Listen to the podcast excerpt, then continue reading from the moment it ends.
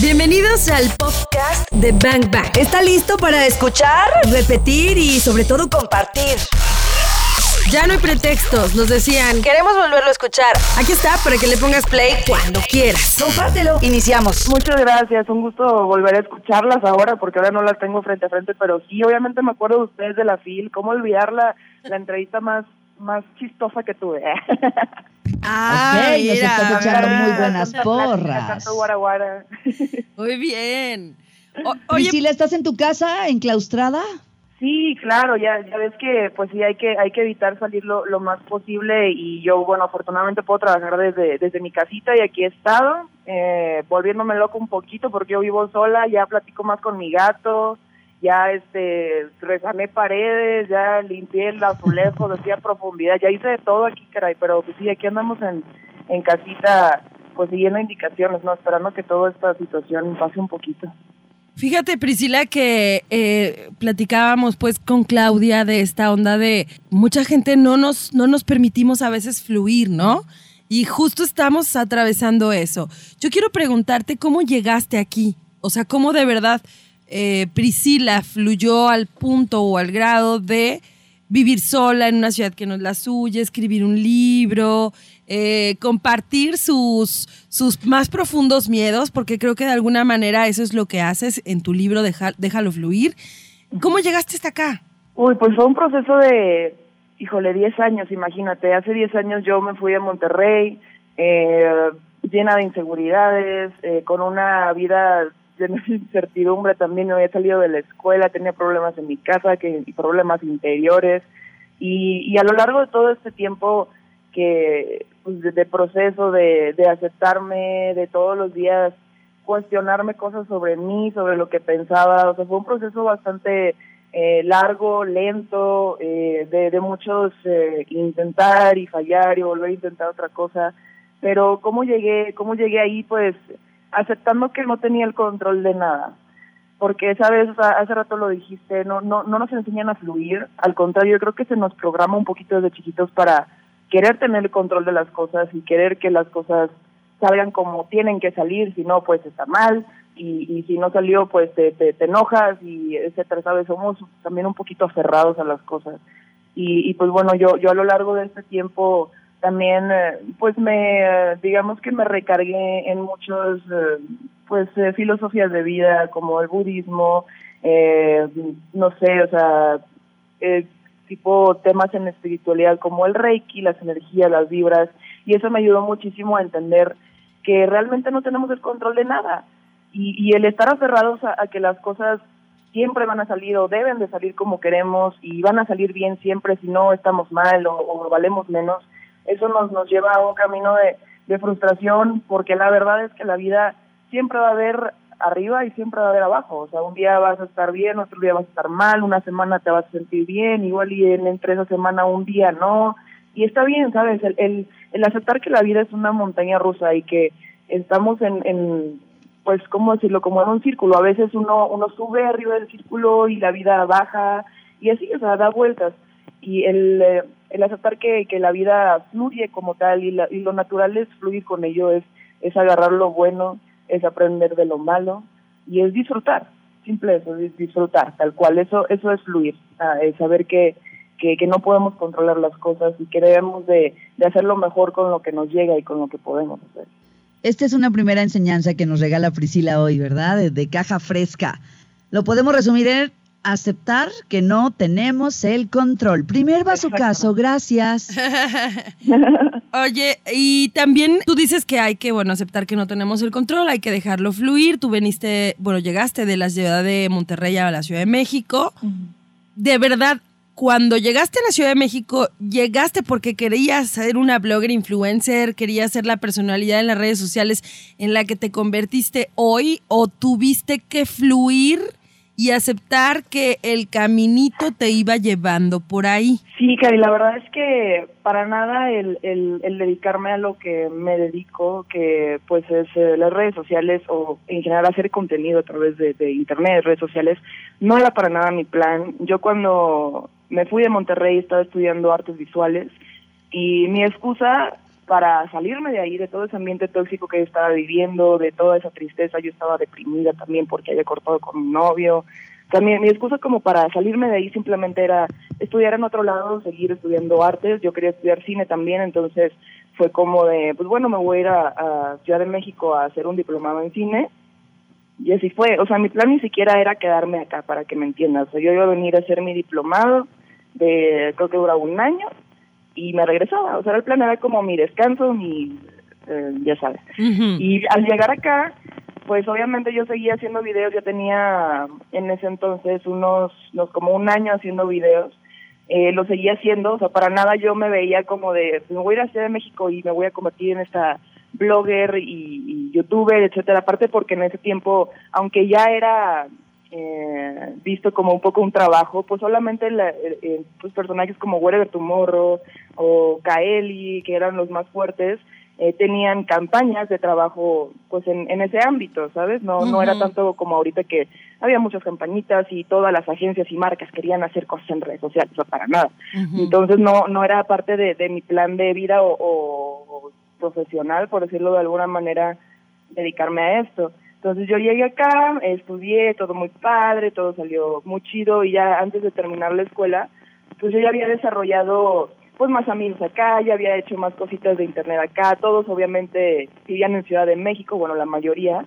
Entonces pues decidí quedarme y, y sí, o sea, literalmente fluí con, con lo que fue pasando, mi comunidad fue creciendo, eh, yo creo que en el 2000, sí, en el 2012, o sea, ya tenía yo dos años acá, casi tres años, empecé ya a trabajar un poquito más de lleno en, en contenido de internet más formalmente.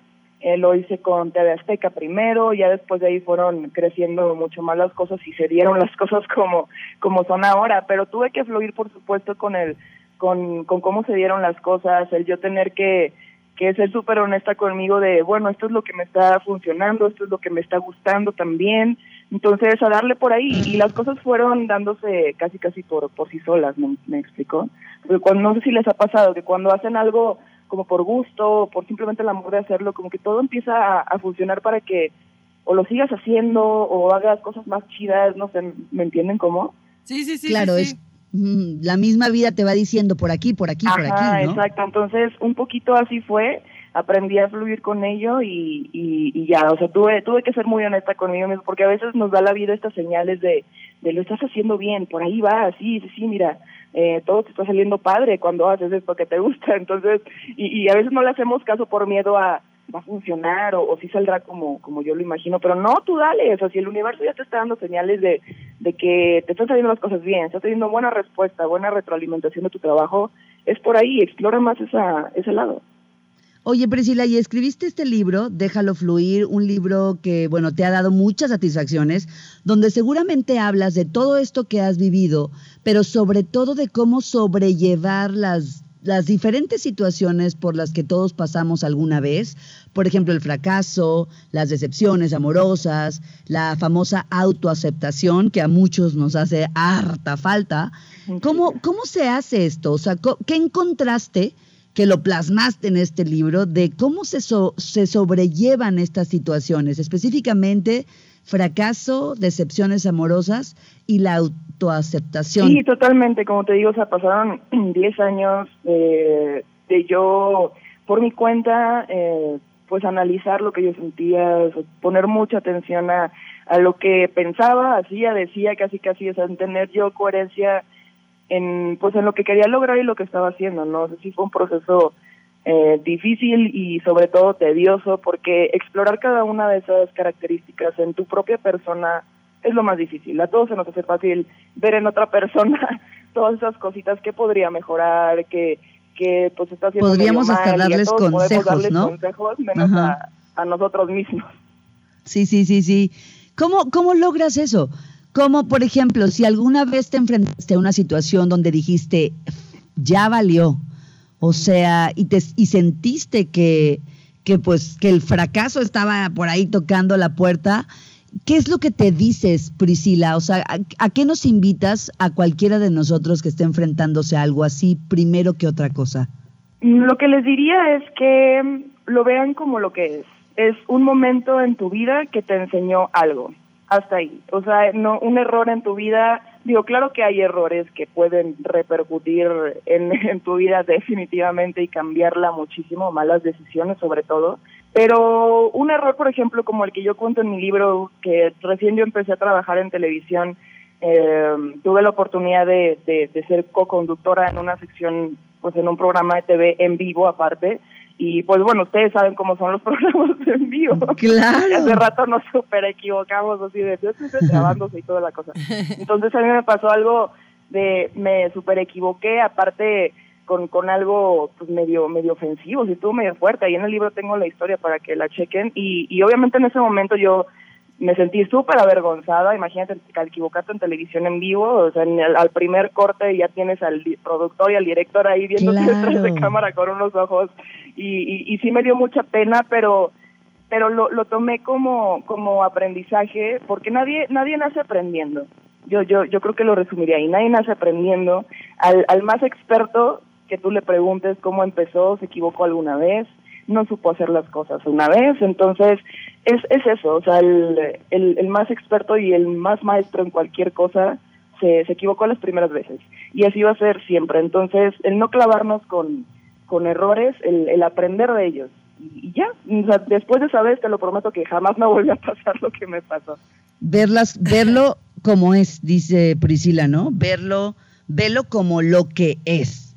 Y además, pues bueno, claro, es un momento en tu vida que te enseñó algo. ¿Estás de acuerdo que sí? O sea, si Sí, los errores los dejamos de ver como errores y más bien lo vemos como aprendizaje, pues ya vamos de gane, ¿no? Siempre Sí, sí, estaremos... y de hecho las, eh, las mejores lecciones de la vida vienen de situaciones que pues que sí te tienen que mover mucho el tapete. Entonces, pues sí, de, de las mejores las mejores experiencias para aprender son pues eh, a veces lamentablemente esos esas experiencias donde la regamos un poquito. Claro. Fíjate que ahorita, por ejemplo, Priscila, este, no sé, siempre como que hay un, este, un mediómetro, ¿no? En la- que son las redes sociales para saber el mood de la gente. y de pronto ahora que estamos en cuarentena y con la gente con la que eh, pues tú convives a través de las redes sociales o la gente que simplemente pues tienes como amigo, ¿no? Eh, te das cuenta un poco en dónde andamos, qué, qué está pasando, qué están pensando por los estados obviamente que comparten, ¿no? O por las notas o por la información. Veo mucho miedo a esta, digamos, transformación a la que la vida misma nos obligó a algunos, o sea, no a algunos, a todos. A ¿no? todos, claro. Ajá, a todos. Pero como decíamos, ¿no, Clau? Cada uno está viviendo su propia cuarentena, su propio Claro. confinamiento. Y lo que yo alcanzo a observar es muchísimo como miedo y como renuentes al cambio. O sea, mejor me espero a que todo esto pase y no me muevo de aquí para tratar de seguir siendo lo más parecido a mí después de estos 40, bueno, ya van más, ¿verdad? Pero después de esta cuarentena, que animarme a hacer algo nuevo, que animarme a fluir. ¿no? Entonces lo veo como por miedo al que dirán, como por miedo a, no, no desarrollarse, que, lo- que se burlen, que fracasen. Entonces te quiero preguntar, porque supongo que al tener una comunidad de millones de seguidores, entre ellos también hay cientos de haters. O sea. ¿Qué onda con eso? ¿Cómo se, se sobrelleva, se, li- se lidia con eso, se fluye? Porque finalmente eso también se traduce a lo que nosotros los mortales acá vivimos. O sea, no lo hago por mi abuelita, por mi tía, por mi amigo que van a decir, me van a echar hater. Pues mira, eh, al principio sí era mucho más difícil. Al principio, de hecho, eh, en el 2010, o sea, ya tenía, sí, ya tenía ratito subiendo videos, cerré mi canal por, por comentarios negativos, porque de plano sí no, no aguanté, o no supe, exacto, no supe lidiar eh, con esos comentarios y me, me llegaban mucho y pues eh, en parte toda esa inseguridad que yo todavía no trabajaba, todavía no, eh, pues sí, no me terminaba de, de construir el, eh, como persona, que yo todavía no termino, pero eso es a lo que me refiero. Pues tenía más Sí. inseguridades y sí me llegaban un, un poco más esos comentarios y, y sí, sí lo hice, cerré mi canal por, como por 10 meses. Wow. Este, después tuve que, que aprender, o más bien preguntarme, antes que, que aprender, preguntarme qué valía más, lo que dijera la gente o, o las ganas que yo tenía de seguir haciendo lo que quería hacer. Y, y aunque pues, me doliera al principio, me tuve que agarrar así uno ovario y la mitad del otro y decir, venga, o sea, yo voy a seguir haciendo videos, no me importa lo que digan, y fue como, mm, eh, pues no sé, hacer, eh, cocinar lentamente esta percepción de que la gente, pues no, no a toda le vas a caer bien de entrada, o sea, nadie, nadie va a tener satisfecho a todo mundo nunca. Eh, en segunda, pues tener que aceptar que hay personas que se descargan en Internet, así como lo oyen. Hay gente que tiene cuentas en Internet solo para criticar y solo para tirar hate y, y tuve que mm, eh, desarrollar empatía y, compasión por esas personas. Creo que eso fue lo que más me ayudó. El tenerles compasión, el, el verlos como que estaban descargando algo que les estaba pasando en sus vidas. O sea, qué tanto odio, qué tanto... Eh, pues eh, sentimientos o emociones negativas tienes que tener adentro de ti como para dedicar tu tiempo a, a, criticar y ofender a otros, aparte atrás de un, no sé, usuario anónimo, ya saben, ese tipo de, de cosas. Entonces, el tenerles compasión, el mandarles mucha luz, el, el entender que pues por algo se están descargando, está bien, si me quieres utilizar aquí mi cuenta, lo que quieras, comentarios de basurero emocional, date, lo voy a borrar después, no me importa, y hasta ahí. Entonces es tomarlo como, como lo que es. Wow, volvemos a la primera frase, ¿verdad? Tomar las cosas como lo que es. Y qué fuerte, porque cualquier persona, así que no, digamos, tenga una filosofía como lo que tú nos compartes ahora, la puede tumbar cualquier comentario y el proyecto se queda en el cajón. Y cierras la puerta porque en el... Claro, cierras la puerta porque en algún momento te dijeron tú no eres para eso, que mal lo haces, y entonces, bueno, pasan los años y ya no retomaste aquello que tú querías, eh, querías hacer.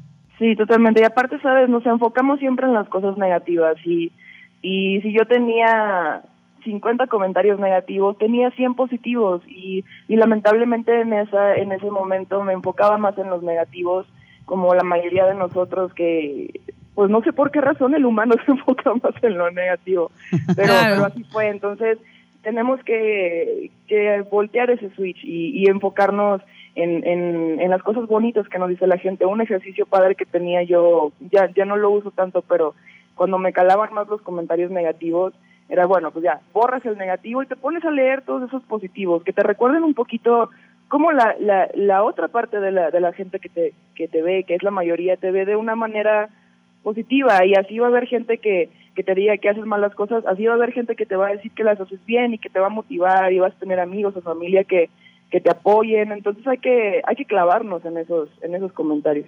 Con lo que nos está diciendo Priscila, se me vinieron dos, dos frases que son como medio populares, ¿no?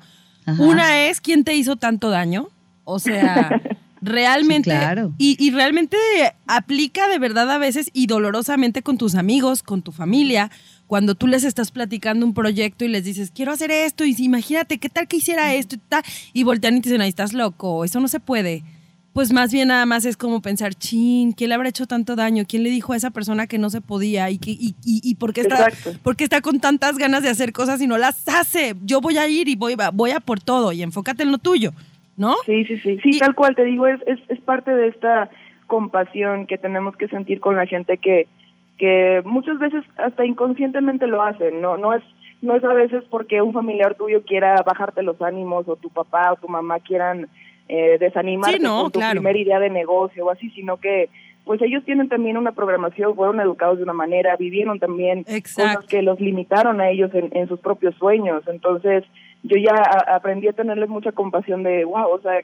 quisiera regresar a ese momento de tu vida en donde alguien te dijo que no podías. Exacto. y decirte que sí puedes. Exacto, y la otra frase que te iba a decir es esa, justo Priscila, bueno, no sé si la vieron, pero una película de... Eh, a Will Smith con su hijo, donde están en una cancha de básquetbol. En busca de la felicidad. Exacto. Y Will Smith voltea y le dice. Le dice la. Le eh, creo que le dice la frase más icónica de la película, ¿no? Cuando le dije que, que por favor no permita que nadie le diga que no puede. O sea, creo que esa es una gran lección para todos, pues. Entonces, por ahí... Eh, a todos nos, nos ha pasado y, es importantísimo que no nos limitemos, empezando por las palabras que nos decimos. Exacto. Yes. Dijo, pues sí, mira, estos son tiempos que son, son tan intensos, yo creo que a nadie nos había tocado vivir algo así parecido, sobre todo a nivel mundial. Y, y como hace rato al inicio de, de la entrevista lo decíamos, la cuarentena está sacando de repente nuestra naturaleza salvaje, o, nos el animal. La locura, o, la ansiedad, o, y, mucha gente no, no, no, no sabemos bien estar con nosotros mismos a solas, eso es muy grave. Entonces, eh, mis consejos o mis tips para esta cuarentena, yo creo que de entrada sería, a ver, aprendamos a, tranquilizarnos, a respirar. Esto es un, duelo obligatorio para todas las personas en el mundo y es una gran oportunidad para hacer una introspección personal eh, de, quiénes somos, de qué estamos haciendo, de qué estamos sintiendo, estamos eh, por el buen camino, o nos estamos equivocando, hay que rectificar, a que no le mueves. Veces es como un momento de reajuste en nuestra vida de pe a pa. O sea, es como de, a ver, tienes este tiempo para checar todo. Y hay mucha gente que ha desarrollado muchísimas habilidades en, en esta etapa de cuarentena. No sé si han visto, hay gente que se ha hecho a TikToker, hay gente que ha empezado a cocinar, hay gente que ha empezado a hacer ejercicio, a pintar, etcétera, mil cosas. Yo creo que de eso se trata, de, de explorar en tu persona qué te gusta hacer. Y, y no creo que haya una regla, ¿sabes? Porque también he visto mucha gente que que te dicen, hombre, aprovecha para hacer mucho ejercicio y ponerte buenísimo para este verano y, y dale, estás encerrado, ¿cómo no vas a tener tiempo? O sea, y tampoco se trata de, de, de, tener que hacer algo, ¿sabes? Tampoco, tampoco va por ahí de a fuerza tienes que hacer algo y a fuerza tienes que encontrarte y a fuerza tienes que volverte experto en algo que antes no hacías. Claro. Eh, el, el proceso es muy personal y el proceso es es a tu ritmo y es a tu flujo, o sea, tú lo dejas fluir a tu ritmo, pero lo que sí hay que hacer es dejarlo fluir. Eh, hay gente que, que tuvo que cambiar muchísimo su rutina y, y, trabajar eh, con un horario desde casa, hay gente que, que se desespera. Entonces, mis tips así yo creo que corto sería encontrar algo que no hacías pero quisieras hacer. Si lo quieres hacer, obviamente, esto es, no es obligatorio, pero si tú dices, bueno, nunca he, eh, no sé, moldeado en plastilina o barro o algo así, inténtalo. Ponte horarios para hacer las cosas, eh, descubre tu casa. Muchas veces de tanto trabajar fuera de casa no, no, no, no volvemos un verdadero hogar nuestro hogar. Entonces, conéctate con tu hogar, eh, reactiva espacios. Yo me puse a, a, mover un poquito mis muebles. Eh, bueno, a mí me gusta hacer como limpieza con con cuarzos y cristales y sal y, inciensos, de copal, todo ese tipo de cosas. Entonces, el, el descubrir esos ritualitos como para volver tu, tu espacio más tuyo, más eh, amigable, más en armonía. Es, es un tip que, que yo creo que nos va a servir a todos porque te vas a sentir aparte más a gusto en el espacio en el que estamos ahorita. Mucha gente pues no disfruta estar en su casa porque no lo disfruta, ya, sea porque no le gusta salir o porque su casa no le, no le agrada. Entonces, eh, pues enfocémonos un poquito en eso, en volver nuestro entorno más amigable, en, en escribir las emociones también ayuda muchísimo. Pero como les digo, no hay, no hay una regla, porque luego me escriben seguidores diciéndome, Caja, es que quiero como tú este ponerme a hacer algo o quiero sentirme motivada en cuarentena y no lo logro. Está bien también, o sea, si, si este tiempo de luto forzoso para, para ti lo estás viviendo eh, de una manera en que pues te está llevando a sentirte pues no sé, un poquito triste, eh, un poquito desesperado, también está bien, es algo natural, o sea, no, no se sientan eh, tan mal por, por sentir tristeza o por sentir ganas de hacer nada, o sea, eh, no se sientan mal por sentir que en estos días quieren nomás estar viendo tele y echados normales, estamos viviendo una, una, pues una cosa súper extrema, el, el que tengamos que estar pues distanciados socialmente, etcétera. Entonces vivan su proceso, escriban, escriban lo que sienten, sean honestos con ustedes mismos y no se esfuercen a hacer las cosas, pero tampoco dejen de ser responsables con lo que tienen que hacer. Entonces simplemente fluyan, escuchen a su corazón y, y si es de hoy quiero tomarme el día para mí, tómenselo, pero háganlo valer. Y si hoy dicen quiero hoy trabajar todo el día, háganlo, pero háganlo valer. Siempre hagan valer lo que hacen para crecer como personas. ¿Dónde compramos tu libro en plena cuarentena? En, plena cuarentena lo pueden tener como ebook, o sea, está en versión digital y también lo pueden pedir por Amazon. Y nos llega hasta la casita. ¡Qué maravilla! Yes. Priscila, muchas gracias por haber estado con nosotros en este martes de SOS No Puedo Fluir. Creo que después de esto vamos a eh, intentar fluir de una mejor manera. Hay que intentarlo paso a pasito y, y sí se puede. Yo estoy muy agradecida que me den el espacio y con mucho gusto de saludarlos a todos. Muchas Gracias, Priscila. Gracias a ustedes. Abrazo a tu gato y a ti y a todo lo que te rodea. Abrazo Gracias. a todos. Ya escuchamos lo mejor de este podcast. ¿Cuántos bazucazos recibiste el día de hoy? Porque yo me voy muy descalabrada. Anótalos todos. Y si los quieres escuchar en vivo, pues sencillo, búscanos en ExaFM 101.1 o también lo puedes hacer en las plataformas digitales. Todos los días de 1 a 4 de la tarde por XFM 101.1. Ahí está Bang Bang en vivo. Arroba ExaGDL. Yo soy arroba caritorres.mx. Y yo soy arroba claudiafranco.mx. Gracias por escuchar este podcast, Bangers. Te voy a disparar, te voy a disparar.